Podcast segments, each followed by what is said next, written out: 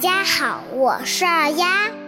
今天我们继续来一起学习《三字经》，我们接着往下读：玉不琢，不成器；人不学，不知义。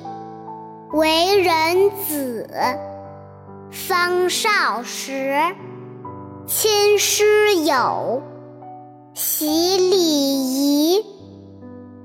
我们现在来逐一解释一下：“玉不琢不成器，人不学不知义。”这四句话的意思是说，一块普通的玉石，不通过打磨雕刻，是不会成为精美的玉器。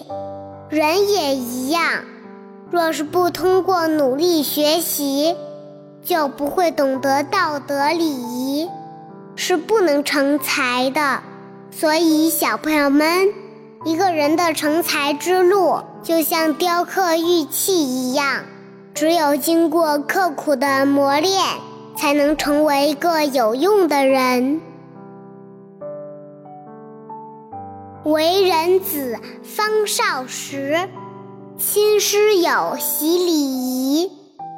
这四句话的意思是：我们作为孩子，从小就要学会亲近好的老师、好的朋友，并且从他们身上学到许多有益的经验知识，取长补短，丰富自己的学问。所以，小朋友们，我们平时要对老师谦虚恭敬。对朋友要真诚友好，这样才能获得大家的喜爱。下面我给大家讲一个小故事。在宋朝的时候，有一个叫杨时的人，非常爱学习。在一个下雪天的中午，他和同学一起去找理学家程颐老师求教。到了老师家。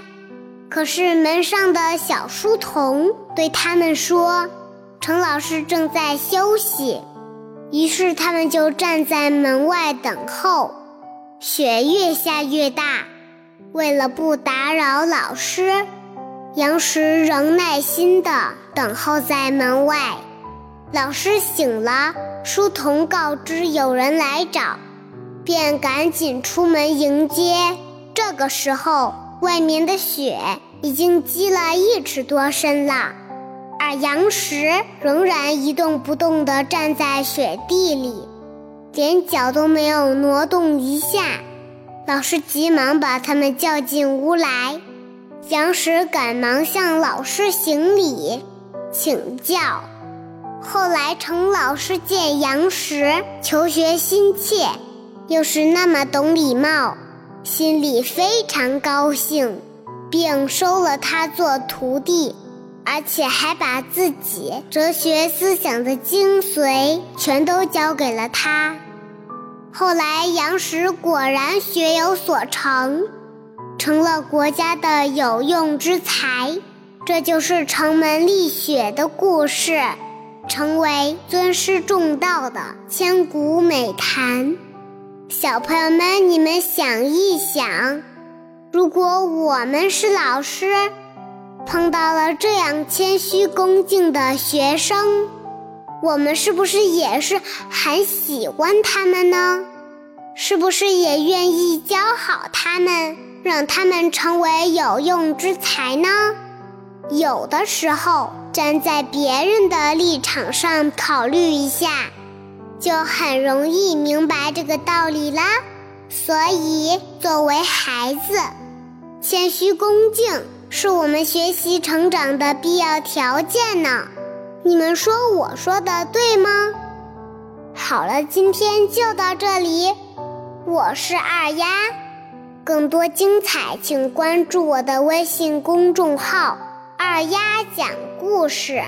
小朋友们，我们明天见，拜拜。